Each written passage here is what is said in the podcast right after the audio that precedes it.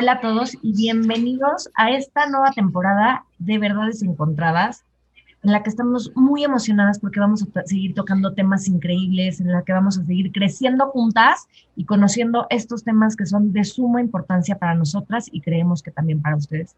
El día de hoy me acompaña mis amigas y conductoras Lupita Osejo y Marimar Cosío. ¿Cómo están?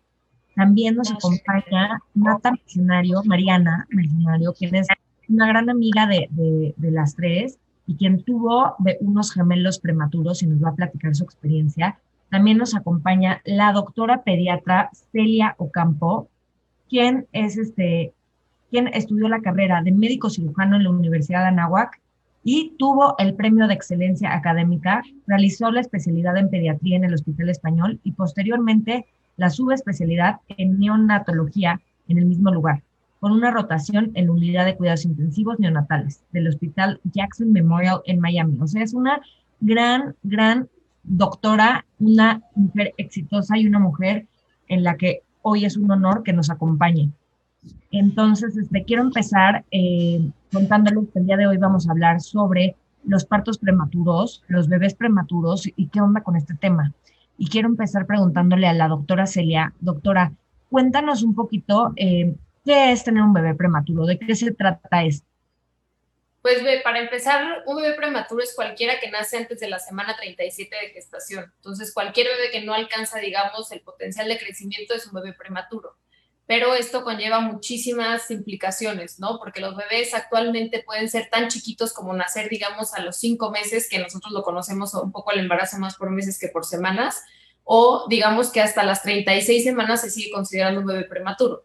Entonces, todo esto es, digamos que bebé prematuro. Actualmente al año nacen más o menos 15 millones de prematuros en todo el mundo. Entonces, la verdad es que las cifras han ido aumentando conforme han pasado los años y en México más o menos el 10% de todos los niños que nacen son prematuros anualmente.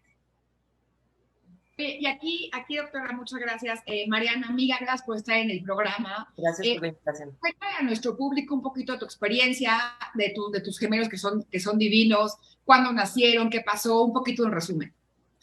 Bueno, fue una experiencia muy peculiar porque eh, tuve un embarazo un poquito complicado. Tuve gemelos de bolsas diferentes que se siguen llamando gemelos, pero comúnmente los conocemos como cuates.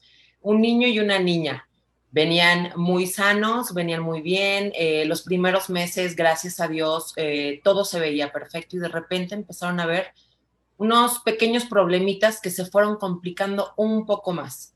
Entonces, desde el cuarto mes de embarazo, eh, ya tenía el doctor, pues, la precaución de avisarme que muy probablemente iban a nacer prematuros. No sabíamos cuánto no sabíamos qué tan prematuros, pero con expectativas buenas pensábamos que podrían llegar a las 36 semanas. Bueno, empieza a pasar el tiempo y se empiezan a complicar estas cositas que empezamos a ver, que, bueno, estoy hablando de un hematoma y la doctora nos podrá explicar un poquito más a detalle qué es esto, pero bueno, tuve un pequeño hematoma que me causaba ligeritos sangrados y bueno, se empieza a complicar todo y me mandan a reposo total. Entonces, yo en reposo total, pues no tenía mucho más que hacer que estar investigando qué era lo que venía con la prematurez, qué implicaba eh, que no llegara a las 36 semanas, etcétera, ¿no? Y bueno, eh, todo esto me fue preparando mucho en cuanto a cuidados mentalmente, en cuanto, en cuanto a psicológicamente, que es un tema muy delicado para las mujeres que vivimos esto, el no saber qué va a pasar el decir, bueno, ok, ya me estoy enfrentando a una complicación, eh, viene una prematurez, ¿qué va a pasar? Porque obviamente pues investigas y puedes llegar a ver cosas muy drásticas, pero también puedes llegar a ver que si cumples cierta cantidad de semanas, pues ya estás un poquito del otro lado. Entonces, esa incertidumbre yo creo que es un tema psicológico muy fuerte para una mujer que, vive este proceso. La verdad tienes toda, eh, toda mi admiración. alguna, toda mi admiración para ti, este, amiga y querida Mariana. Pasamos juntas ese, ese proceso y realmente te admiro muchísimo porque sé que es un tema que también del que no se habla mucho y que muchas mujeres pasan, ¿no? Y como este tema psicológico, te lo he dicho varias veces y admiro cómo, cómo lo llevaste. Y llevando a tu situación, me gustaría preguntarle a la doctora, Eh, ¿Se puede predecir cuando un bebé eh, va a ser prematuro? Por ejemplo, yo también comparto mi experiencia que también en algún momento de mi embarazo tuve un hematoma, pero eh, todo fue normal. Entonces, doctora, este tema que habla Mariana de los hematomas, ¿puede ser algún, alguna señal específica de bebé prematuro o cuáles serían? Pues mira, para bebé prematuro tenemos muchos factores de riesgo, ¿no? estos pueden ser desde el peso de la mamá, o sea, una mamá que tiene bajo peso u obesidad, eh, el tener un antecedente de un bebé prematuro previo, el tener infecciones durante el embarazo, el tener algún traumatismo durante el embarazo, mamá fumadora también puede ser este, causa de embarazo prematuro, el embarazo adolescente, o sea, los extremos de la vida también pueden causar el embarazo prematuro, o en este caso alguna alteración de la placenta, algún hematoma también. Eh, entonces, todo esto puede causar la prematurez, pero no es que específicamente sepamos que algo te lo puede causar. Y algo muy importante son los embarazos múltiples. Los embarazos múltiples, más de la mitad sabemos que van a ser prematuros. No sabemos qué tanto, pero sí sabemos que en embarazos gemelares y conforme va subiendo el número de bebés que tenemos en el embarazo, aumenta la prematurez que puede tener los bebés. Entonces sí es un factor de riesgo muy importante también ese. Eh, fuera del hematomo no, ya el embarazo múltiple es un factor de riesgo como tal. Mariana, me gustaría preguntarte, o sea, mi pregunta va un poco más profunda hacia esta parte de la psicología, como qué es lo primero que, sentiste cuando tuviste que estar en este reposo en el que tuviste tanta oportunidad de, investigar y me imagino que de tener como una introspección hacia adentro, ¿no? Eh, ¿Qué es como, qué fue como el común denominador de, de tu pensamiento, de lo que sentías? Mi mayor miedo era no saber exactamente qué día iban a nacer mis bebés. Entonces, cuando eh, me mandan al reposo, pues obviamente es un reposo justificado, ¿no? Para evitar que el hematoma eh, pues cause muchas contracciones, porque mi hematoma era un tercer bebé. Año de bebé.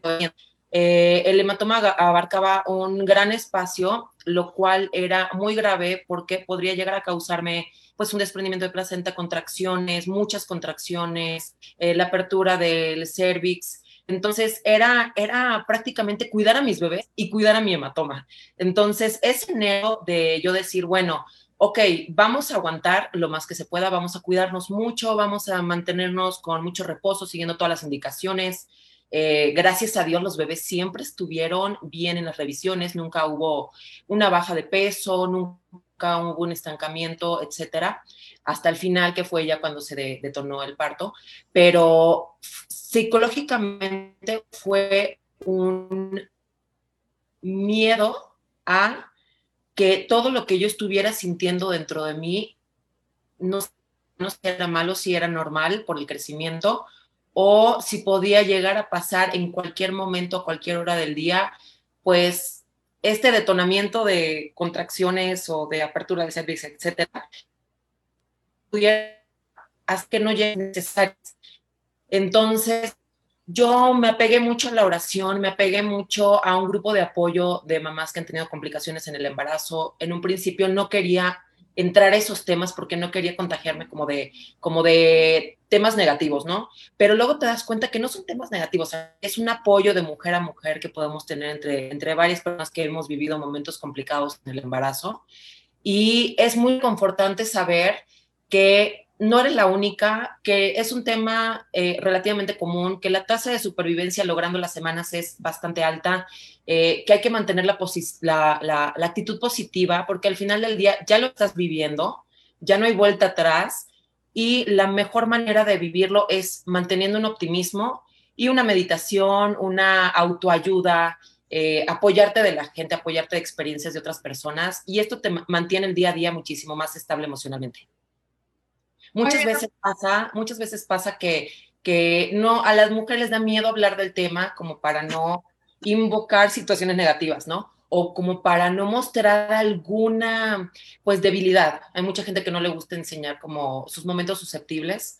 Y eh, bueno, mi recomendación en cuanto a esto, algo me ayudó muchísimo a mí fue expresarlo, platicarlo, contarlo, eh, sacarlo de mi, sacar esos momentos desesperantes de mi sistema y meditar muchísimo, rezar mucho, expresarlo yo creo que libera mucho pues este sentimiento de, de, estrés y de miedo, que es lo que menos necesitan los bebés en ese momento.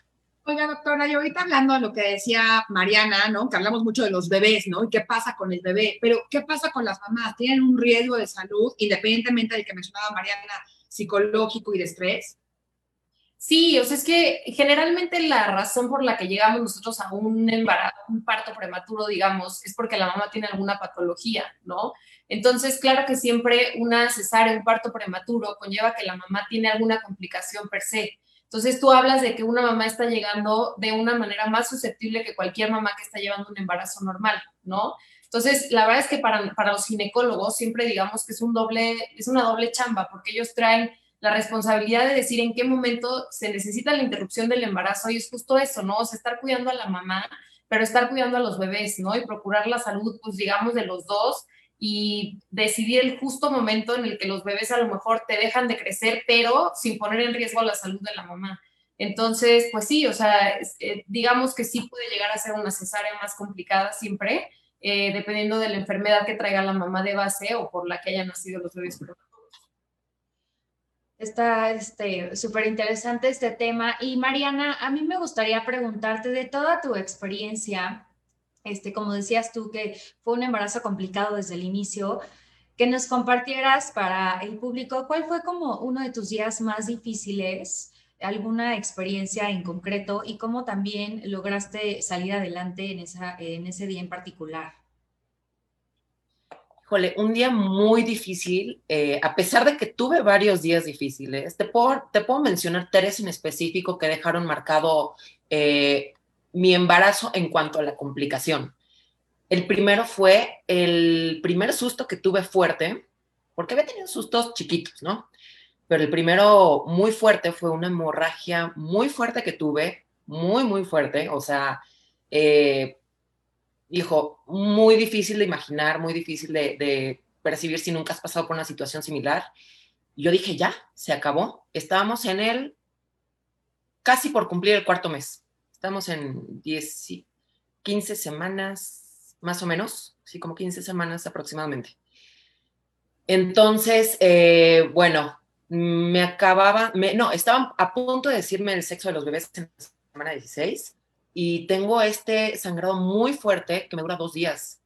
Entonces, eh, al primer momento, pues me revisa el, doctor y todo se veía bien, pero ahí ya habíamos visto que el hematoma había crecido exponencialmente en cuestión de dos semanas. Entonces, eh, bueno, eso fue un momento en el que dije, se acabó, eh, ya no hay más, no hay embarazo que sobreviva a este sangrado tan fuerte. Y bueno, al ver que los bebés estaban sanos y que todo era por eh, mi cuerpo querer expulsar el hematoma, ya me relajé muchísimo. Ahí fue cuando dije, bueno, si logramos este, esta batalla de este sangrado, me voy, a, me voy a poner en manos de Dios, me voy a poner en manos completamente de los doctores, eh, voy a entregar mis emociones a, a, los expertos y a la fuerza divina que tenemos, que puede ser, eh, puede ser muchos aspectos, ¿no? no necesariamente este, estoy tratando de predicar mis propias creencias, sino más bien eh, que cada quien sepa que hay que aferrarse a, mm, cuestiones más fuertes que lo humano como para poder sobrellevar este tipo de situaciones tan complicadas. Entonces, sobrevivimos esa situación. Empiezo a confiar muchísimo más en lo que me dicen los doctores, ¿no? Ya siempre he confiado mucho, pero esta vez al 100% digo, sí, pasa todo esto y me dicen que me calme, me voy a calmar me voy a relajar, eh, me voy a poner en manos de ellos y listo. Me mandan a reposo, me dicen el sexo de los bebés y eh, yo hago lo de los globos, yo dije, yo no me voy a perder de nada porque pase lo que pase, yo voy a vivir este momento que es ahorita y ahorita estoy embarazada y ahorita mis bebés están sanos, entonces yo este momento es lo que voy a disfrutar. No me voy a adelantar a cuestiones que no están pasando. Entonces empiezo a disfrutar todo el proceso, empiezo a hacer lo de los globos, eh, muchísima emoción, eh, eso mantuvo los días más llevaderos al enfocarme a que los bebés se movían, a que los bebés estaban bien y punto. Entonces, el siguiente momento complicado fue cuando un 22, 22 de diciembre me dicen que me tienen que hacer un cerclaje de emergencia, que de la consulta me vaya al hospital porque tengo un centímetro de cervix y estoy en la semana límite, que era la 24, para poner el cerclaje. Entonces, una semana más ya no se puede poner el cerclaje, entonces vete de aquí al hospital que se está abriendo el cervix y van a nacer los bebés si no te pones a hacer ¿Qué está pasando? Viene Navidad, iba a ver a mi familia por primera vez, el doctor me había dado chance de pararme cinco minutos a sentarme a cenar con mi familia, ya no, entonces ya no solamente no los voy a ver, no voy a disfrutar esta fecha, sino que me voy al hospital a operar. Órale, llego al hospital, eh, me preparan, a la mañana del día siguiente a las seis de la mañana el cerclaje, todo sale muy bien, gracias a Dios, una recuperación muy rápida. Eh, y bueno, se vuelven a asegurar unas semanitas más de embarazo. Ahora empieza la cuenta regresiva de lograr mínimo 28 semanas para que el embarazo sea mm, mayormente viable, ¿no? Eh, cumplo las 28 semanas y planeamos el baby shower al cual ustedes estaban invitadas. Eh, bueno, se planea el baby shower y resulta que dos días antes del baby shower rompo fuente, una de las fuentes, porque son dos bolsas, entonces se rompe la de abajo. Se rompe la de abajo, el cervix bien cerrado, pero bueno, una fuente abierta, pero no abierta, fisurada, entonces sale un poquito nada más. Bueno, pues entonces vamos a internarla porque hay que prepararnos para que en cualquier momento tengan que nacer. Se cancela mi baby shower, se tenía tres baby showers, uno tras otro, así, pero de que paradita y sentadita, paradita y sentadita y ya. No llego a ninguno, obviamente. Todos ustedes van a empapacharme al hospital, hacen que este proceso sea muchísimo más llevadero porque pues si te pones a pensar cómo fueron las cosas, pues los dos momentos importantes que iba a tener durante este embarazo, que era pues pasar Navidad con mi familia, que vean mi pancita, tomarme unas fotos con ella, la, la, la, y luego el baby shower, ¿no? Y ninguno de los dos, porque hospital tras hospital. Entonces sí fueron como que unos momentos tristes que me hubiera encantado poder disfrutar y obviamente lo triste combinado con lo estresante de a ver qué va a pasar, eh, fueron muy complicados. Pues como dijo Lux, o sea, yo sí admiro muchísimo a todas las mujeres que, abren esta parte tan vulnerable y tan dolorosa de, la vida, ¿no? Porque, porque justamente algo que, a mí me impresiona es como la gente dice que el embarazo es el mejor estado de la mujer, que no la maternidad, ¿no? Y, y se olvidan mucho de contarnos de esta parte que también es real, ¿no? De esta parte dolorosa y de esta parte que de verdad también debe de ser tomada en cuenta, ¿no? y, abrir esta, este tema así se me hace increíble y se me hace maravilloso para todas aquellas mamás que están pasando por algo así, que tengan mucho ánimo, que tengan, que se apeguen mucho a, meditar, a orar, a, esto que tú dices, Mata, porque creo que es súper importante. Y esto que dices, ¿no? Como que el abrir el tema y el decirlo tal cual es, sin este, ahora sí que sin mentiras, ¿no? Tal cual es, siento que es, es muy bonito y muy hermoso, ¿no? Porque así es. Y es increíble aceptar las cosas tal cual son. Y creo que esto es, esto puede ayudar a muchísimas, muchísimas mamás, ¿no? También entender que, que, eh, que es muy probable que tu bebé sobrevive y que tu bebé vaya a estar bien. Yo tengo varias conocidas y varias amigas que, han tenido partos prematuros y que todos los niños están perfectos y que qué bendición, ¿no? Y me gustaría eh, preguntarle a la doctora, em, cuando nace el bebé prematuro, ¿qué, procede? ¿Qué es lo que, lo que pasa en el bebé? ¿Qué es lo que, tienen que hacer? ¿Qué este, qué, ¿Cuáles son los requisitos para que salga del hospital? Todo esto. Pues mira, depende qué tan prematuro sea como las necesidades que tienen los bebés, ¿no? O sea, lo que es importante saber es que las primeras semanas de embarazo el bebé se forma, o sea, forman los órganos, el cerebrito, los pulmones, los riñones, todo eso. Pero lo que pasa en las últimas semanas de embarazo es que eh, estos órganos adquieren sus funciones. Entonces, ¿qué pasa con un bebé prematuro que justamente nace a las 28, a las 30, a las 32 semanas de embarazo? Obviamente el cerebro está formado, el intestino está formado, pero todos estos órganos, sus funciones son, digamos, limitadas, ¿no? O sea, a lo mejor el cerebro obviamente está formado, pero no tiene las conexiones necesarias, el intestino está formado, pero tiene inmadurez, el pulmón está formado, pero no está listo para respirar solito. Entonces, dependiendo de la semana en la que nace, nosotros tenemos que ayudarle a ese bebé con toda la tecnología que nosotros tenemos y los medicamentos, como a completar esa parte que le faltó de maduración, digamos, durante la terapia, ¿no?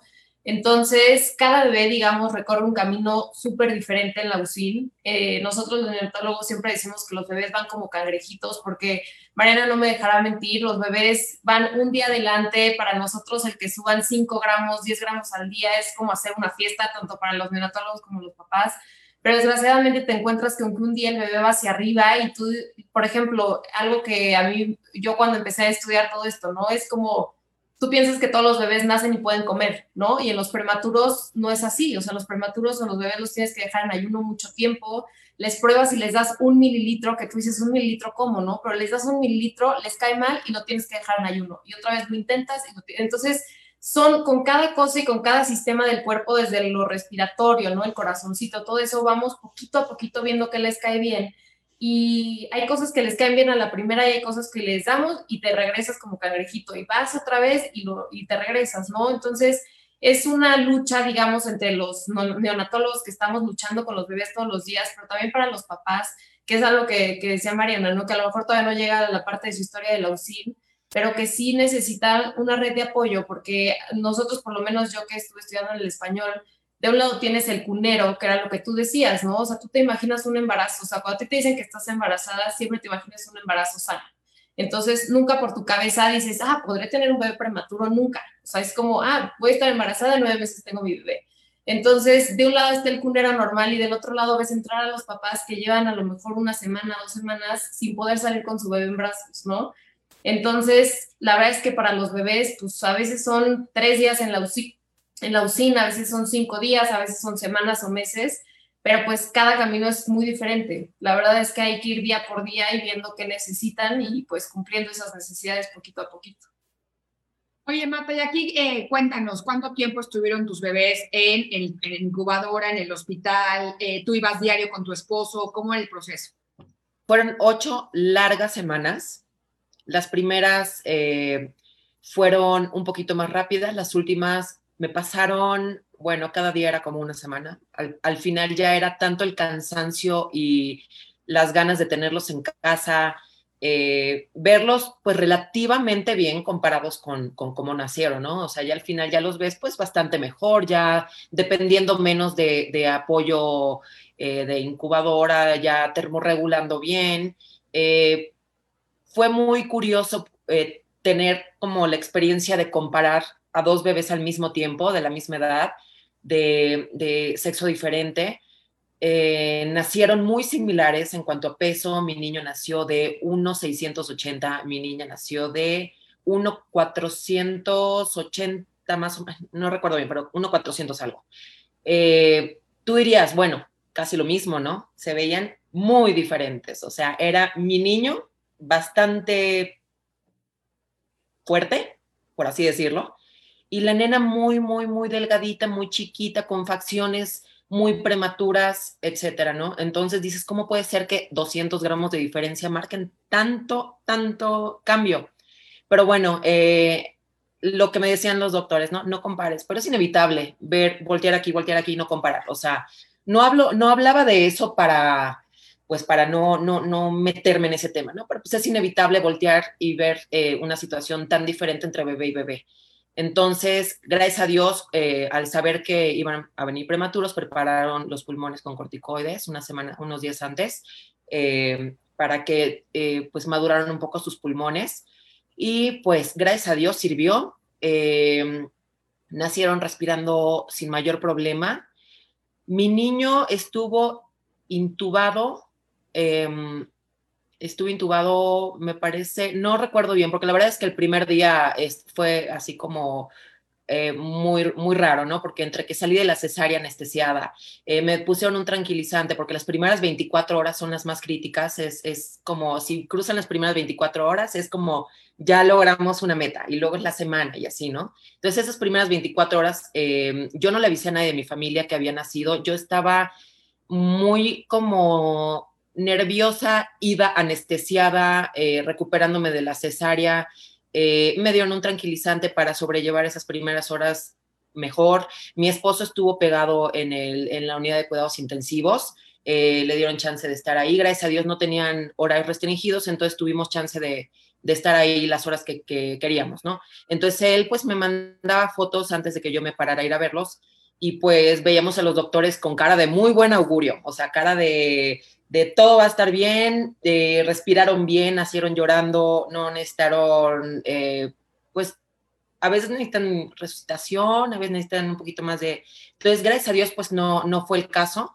Y eh, entonces, bueno, ya, libramos las primeras 24 horas y a partir de ahí, pues todo lo que comenta la doctora, ¿no? La alimentación parenteral. Yo dije, bueno, ya, van a empezar a comer, entonces cada día van a ganar 35 gramos cada uno, entonces en una semana van a pesar eh, pues 250 gramos más y pues no, nada que ver, al principio bajan de peso, al principio traen una alimentación parenteral este, de, que no es leche, entonces pasan unos días y ya se empieza con un mililitro, y entonces dices, bueno, em, ¿cuánto tiempo van a estar para lograr el peso necesario para poder salir? Entonces empiezas a hacer los cálculos y dices, no todo siempre es para arriba, a veces hay alguna complicación, a veces hay un retroceso y pues tenemos que estar nosotros al 100 para contagiar a los bebés de pues de ánimo, de buena vibra, a veces al principio es inevitable estar muy tristes y, y pues a mí me tocó estar ahí dos meses, entonces pues me tocaba ver llegar mamás completamente destrozadas emocionalmente, mamás que no se lo esperaban, mamás que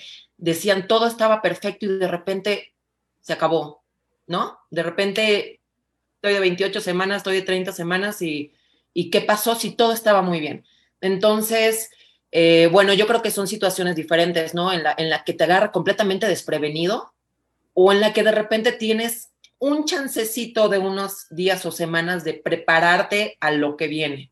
Entonces, yo creo que cada mujer vive este proceso de manera muy diferente y muy personal según las circunstancias, porque la prematurez abarca un abanico enorme de, de situaciones diferentes, de complicaciones, Incluso, pues pasa desgraciadamente que no el 100% de los bebés salen victoriosos de, este proceso. Entonces, eh, sería muy atrevido hablar mi situación con la de todas las demás porque es muy diferente. En mi caso fue muy complicado y eh, lo que más me ayudó fue el estar tan pegada a mi familia y el sacar tanto mis emociones y el mentalizarme a que mis bebés no la están pasando bien. Yo no voy a traer otro sufrimiento. Me encanta, la verdad, eh, tu historia, porque siento que a muchas mujeres puede ser eh, voz para dar ánimos y saber que siempre hay una salida, ¿no? Yo ahorita me estaba acordando y que también este, a nivel personal eh, comparto que también tuve un sangrado y recuerdo muchísimo que como mamá primeriza, bueno, fue un, para mí durísimo y de muchísima ansiedad y yo pensaba igual eh, que tú como lo comentabas que ya todo estaba perdido, ¿no?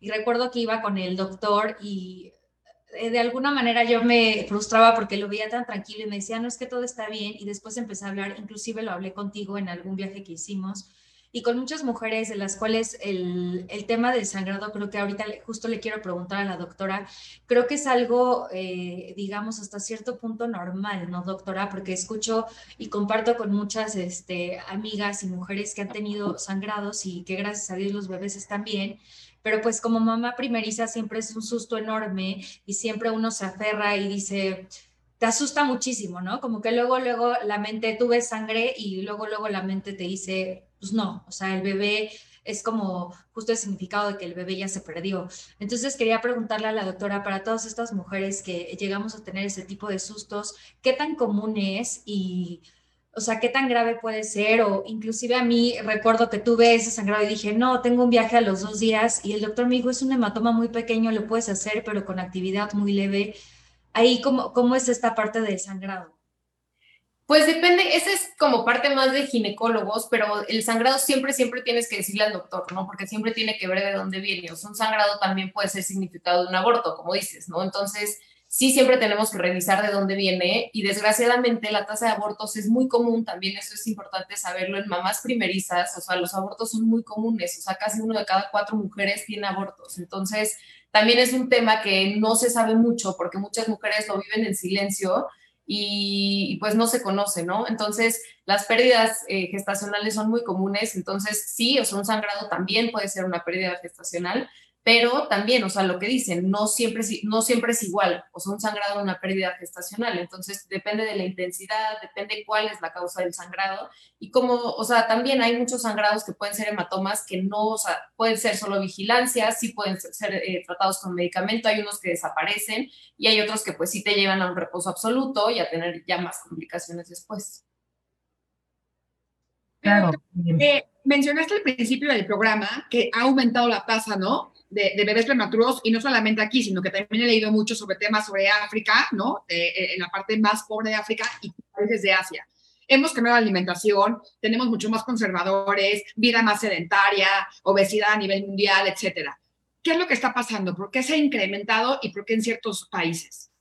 Sí, tiene que ver muchísimo con eso. O sea, el tema de desnutrición en países, sobre todo en vías de desarrollo, es bien importante porque las pacientes que llegan, sobre todo el tema eh, de anemia, con, con, temas de anemia y la desnutrición, o sea, es un tema que ha aumentado muchísimo.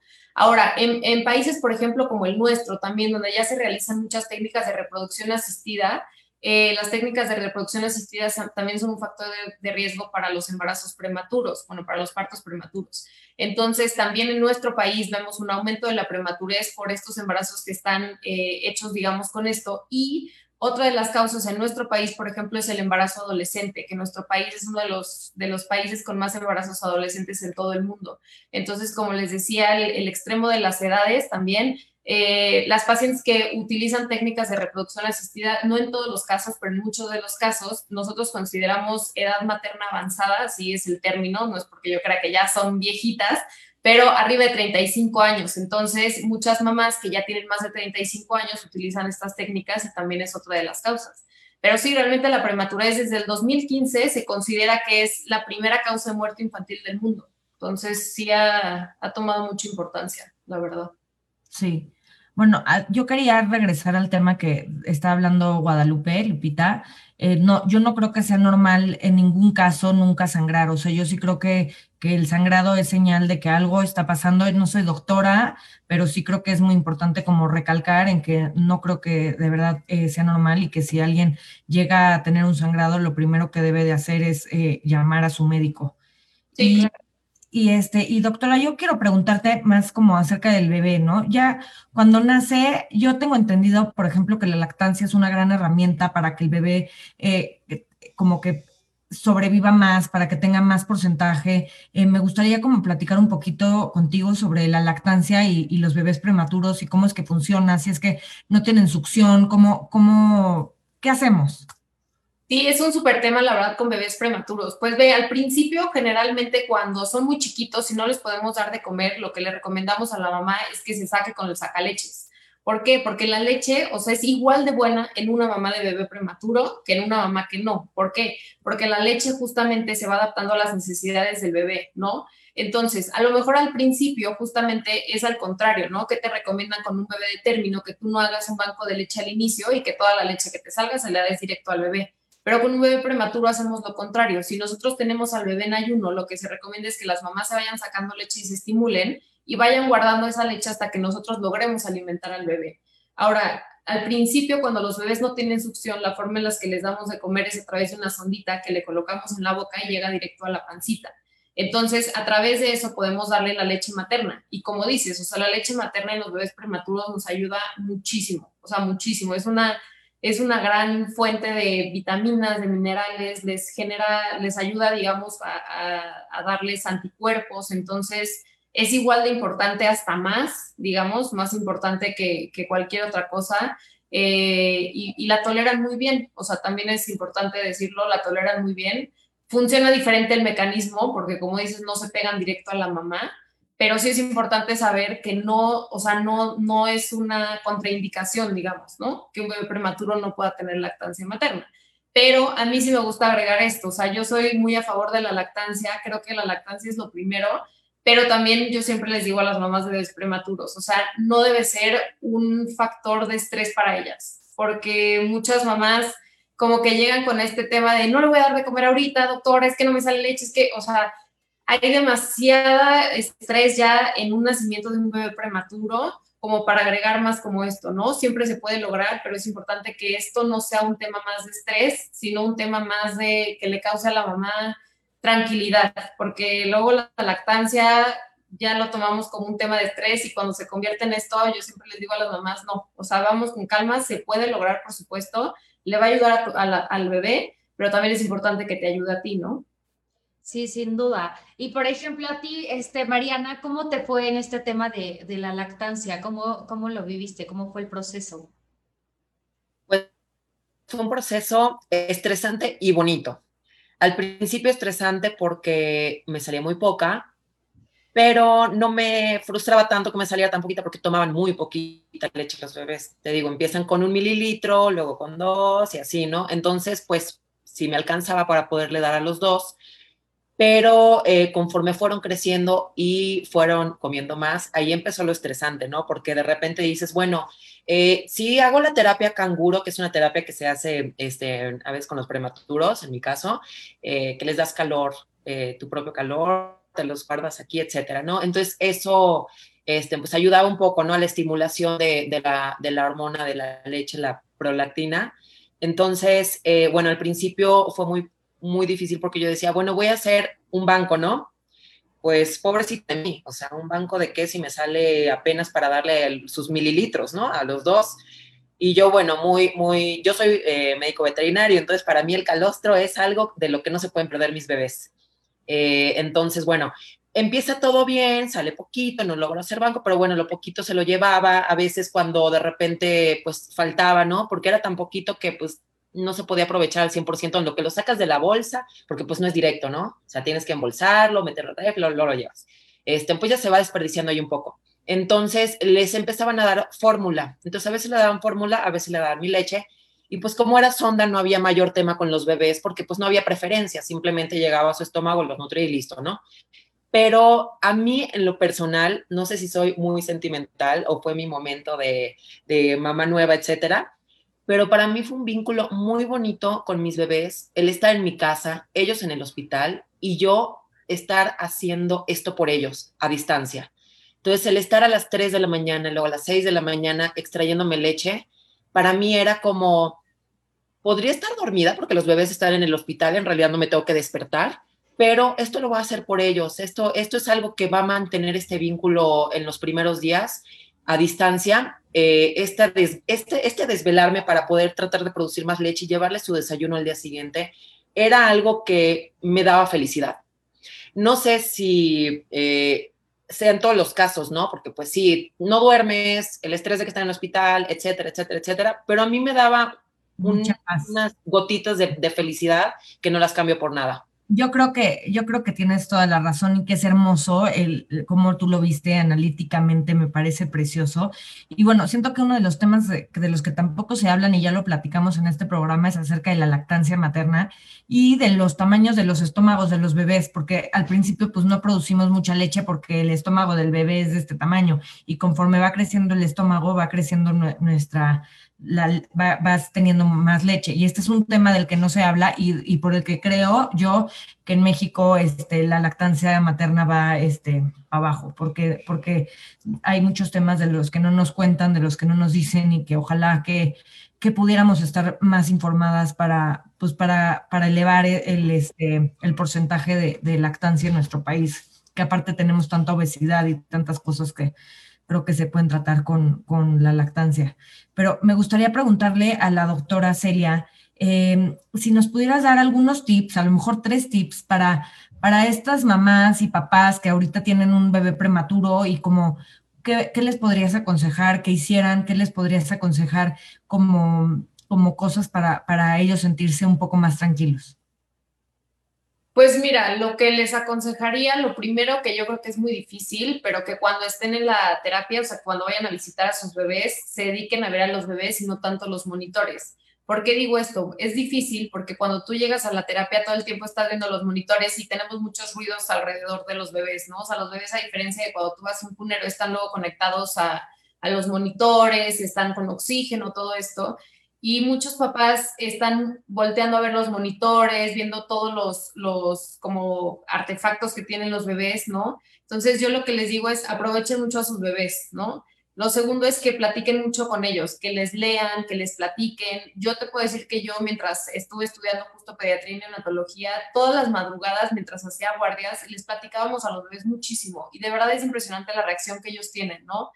Para los papás a veces, y yo siempre lo he pensado, o sea, yo decía justo los bebés, o sea, imagínate ocho semanas que tienen el AUSIN y no sé cuánto tiempo duraban tus visitas con ellos, pero yo decía, imagínate ocho semanas de unos bebés, ¿no? O sea, dos meses de vida y lo que conocen a sus mamás, o sea, son horas. O sea, ha conocido a su mamá durante horas. Yo siempre he pensado eso, te juro, todos los bebés que he visto en la UCIN.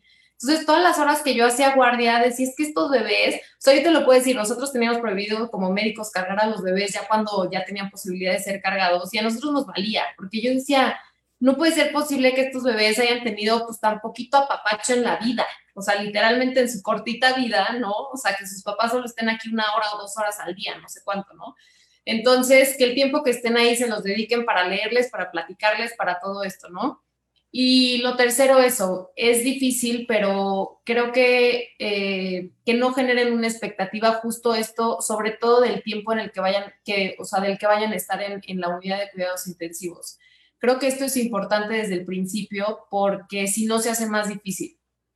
El que generen expectativas y, y te digan o tú creas justamente esto, ¿no? De, ah, bueno, pues pesa unos 600, seguro, no, pues en una semana gana medio kilo, ¿no? O en dos semanas, porque tú ves en la cara la decepción de los papás de que llegan las dos semanas que él tenía en la mente y le dices, no, necesita otro antibiótico, o no, este, ahorita no puede salir por esto, ¿no? Entonces, eh, el un día a la vez, o sea, esa es la frase. Con los prematuros literalmente es un día a la vez y poquito a poquito, es difícil, pero pues eso es lo que, lo que más yo intento con mis papás prematuros, este, irles diciendo eso, un día a la vez. Oye, doctora, ¿y, cuál sería como tu mayor caso de éxito de, un bebé prematuro que hayas tenido, que hayas visto tú, ¿no? Muy delicado y que le demos esperanza a las mamás que están preocupadas o que tienen bebés prematuros, que todo salió bien. ¿Nos podrías contar un poquito de eso? Mira, no fue, o sea, no fue paciente mío, pero en el español hemos tenido bebés desde 24 semanas de gestación. Entonces son bebés muy chiquitos, que el más chiquito pesaba 510 gramos y eh, han logrado salir adelante. Entonces, sí, o sea, son embarazos que muchas personas obviamente conllevan mucho riesgo, ¿no? O sea, son muchos tiempos de terapia, son bebés que han estado en la terapia hasta cinco meses con nosotros, este, pero pues son bebés que han salido adelante. Entonces, pues sí, o sea, cada vez tenemos, digamos, más tecnología, desde que tenemos los ventiladores para los bebés, cada vez tenemos más medicamentos para ayudar con los pulmones, con el cerebrito, con el corazón. Entonces, tenemos la posibilidad, digamos, cada vez más de tratar a bebés más chiquitos para que salgan adelante. Qué bueno, la verdad, a mí me da paz escuchar eso, ¿no? Y que cada vez haya más tecnología. Para esas cosas creo que de verdad es básico ir creciendo tecnológicamente. Oigan, y estamos llegando al final de este programa que nos encanta y eh, al final cada quien decimos una verdad de lo que nos dejó este programa para al final este, tener una verdad cada quien. Entonces, este, me gustaría, si Mariana, me puedes dar tu verdad de hoy, ¿qué, qué, qué sientes, con qué te quedas? Me quedo con que es muy importante el trabajo interior de cada mujer. Me quedo que es básico e indispensable para la salud mental de una mujer que está viviendo un momento complicado. El tener una introspección muy, el no pretender nada, eh, yo creo que nos hace más fuertes, incluso más fuertes de lo, de, lo que parecería. Eh, esa fortaleza que ganas con este tipo de experiencias es algo que vale la pena compartir con mujeres que, no saben a lo que se van a enfrentar. Poder aprender y poder compartir es algo que me parece muy bonito y muy reconfortante después, después de la tormenta. Claro, me encanta. ¿Y me podrías regalar tus redes sociales? Claro, en Instagram estoy como Matitas Pets y en Facebook estoy como Mariana Mercenario. Perfecto.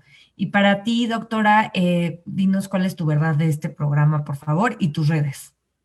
Pues para mí lo que me queda sobre todo es pensar que la medicina tiene dos lados, que a veces piensan que los doctores somos como muy de nuestro lugar, pero siempre y sobre todo la neonatología se trata de ponerte también en el lugar de los papás, ¿no? Y de, de, saber que existe el otro lado de la historia, que llegan a nosotros después de recorrer un camino largo o a lo mejor sí fue espontáneo, pero un día que es a lo mejor el día más difícil de sus vidas. Entonces, siempre tener esta empatía, saber que nosotros cuidamos algo de lo más importante que tienen en su vida y este y pues también para nosotros los bebés son como de verdad un tesoro que a lo mejor hay muchas cosas que se ve no se ven porque ustedes no las ven, pero que sepan, que los papás sepan que de verdad nosotros como pediatras y neonatólogos muchas veces los apapachamos, les cantamos, les hacemos muchas cosas por los bebés este, cuando ustedes no están ahí con nosotros, ¿no? Entonces eso.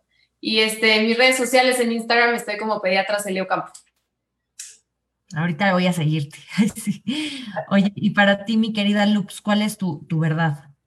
Este, pues mi verdad, este programa creo que es esta parte de hablar más de estos temas, de entender que muchas mujeres pasan por esto y como decía la doctora, de confiar en que la medicina ha ido avanzando y que, digamos, no hay como un porcentaje que uno pueda asegurar, pero que siempre creo que cada vez hay mayores posibilidades de salir de una situación de estas y también que, como decía Mariana, que el trabajo interno en un embarazo complicado es importantísimo porque tú como mamá puedes ser tu mejor aliada o también tu, digamos, tu peor este, aliada con pensamientos negativos, ¿no? Entonces, esta parte de tener como mucha contención para cuando vives momentos así, creo que es importantísimo acercarte, hablarlo y hablar siempre eh, libera. Esa sería mi verdad de este programa.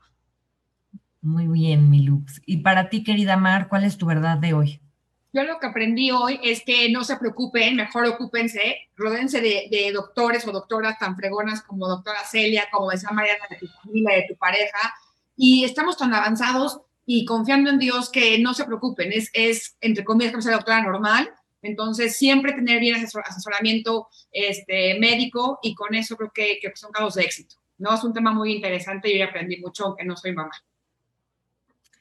Pues eh, para mí un tema importantísimo el día de hoy. Me encanta este programa y que podamos tocar estos temas que de pronto de verdad no se hablan, no se ponen en la mesa y lo platicamos Mariana y yo el otro día de que de verdad eh, hay muy poca información, pero por lo mismo, porque como que es un tema que no sé por qué crea como tristeza como vulnerabilidad y, creo que esta, este momento y este 2021 es el momento en donde de verdad debemos demostrar eh, esta vulnerabilidad que tenemos como mujeres, como hombres, como seres humanos, para juntos aprender, para juntos crecer y para juntos de verdad darnos cuenta de que no estamos solos, de que no somos los únicos que estamos pasando por malos momentos y de que de verdad creo que en equipo y en, y en en unión es todo mucho más fácil. Creo que es importantísimo, como dijo Mar, eh, tener una, una muy buena doctora, un muy buen doctor. Como dijo Mata, tener muchísimo, muy cerca a tu familia, muy cerca a tus amigas y al final del día saber que no estás sola, pase lo que estés pasando, no estás sola, hay alguien más pasando por algo similar a ti y entre más lo hablemos y entre menos y entre le quitemos más el tabú a los temas, más fácil va a ser este pues, vivir y, de verdad crecer juntas. Así que pues les agradezco muchísimo eh, el día de hoy este programa, el haber compartido y estoy muy ansiosa y muy contenta de, esta nueva temporada de Verdades Encontradas, en la que estoy segura que vamos a, tocar, a seguir tocando muchísimos temas que tocan fibras del corazón y que juntas vamos a ir creciendo y aprendiendo y agradeciéndoles muchísimo a mis amigas y conductoras Lupita y Marimar. También agradecerle a, Matita, a Mariana, con todo mi corazón por abrir tu corazón de esta forma y a la doctora Celia por toda su sabiduría y por ser este, una gran pediatra y una gran neonatóloga. Necesitamos muchas más como tú. Así que muchísimas gracias y nos vemos por aquí el próximo miércoles a las 9 de la mañana. Les recuerdo que nos pueden escuchar por Instagram, Twitter, eh, www.radio13digital.com y por aquí estamos este, sintonizándonos. Muchísimas gracias. Muchas gracias. Gracias.